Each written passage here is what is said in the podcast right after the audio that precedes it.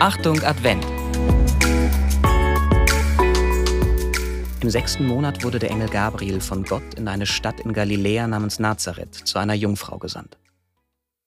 Sie war mit einem Mann namens Josef verlobt, der aus dem Haus David stammte. Der Name der Jungfrau war Maria. Der Engel trat bei ihr ein und sagte, Sei gegrüßt, du Begnadete, der Herr ist mit dir.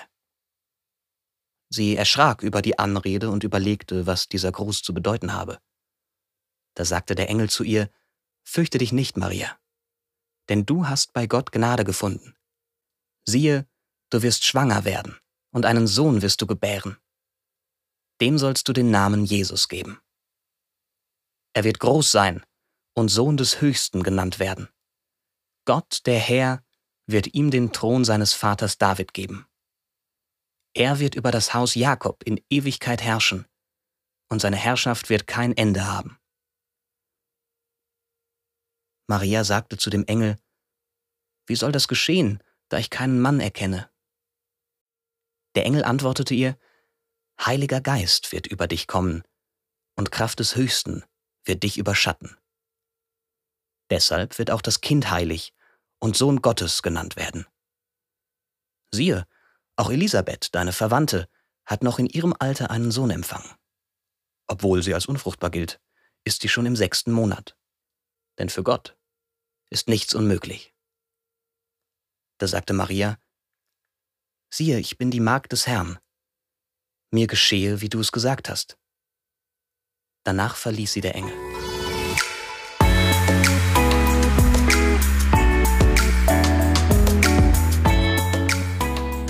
Nun der Impuls zum Evangelium.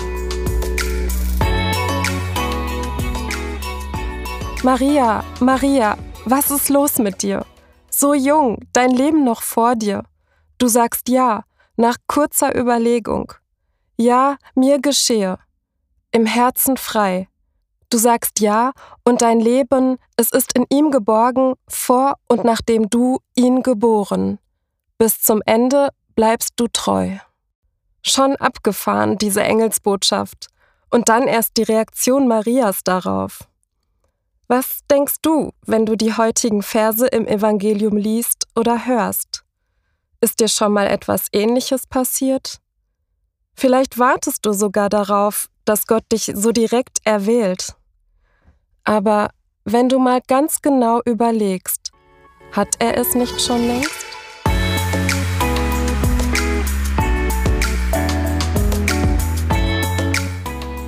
Gebet für heute. Jesus, ich kenne das Ausmaß der Worte Marias nicht, weil sich meine Lebenssituation nicht mit ihrer gleicht. Aber ich vertraue dir und ich glaube, dass du das Beste für mich willst. Ich sage dir, hier bin ich. Mir geschehe, wie du es sagst. Ein Impuls für dich. Überlege für dich, durch wen hat Gott wohl schon alles zu dir gesprochen? Hast du schon etwas von seinen Worten verstanden und danach gehandelt?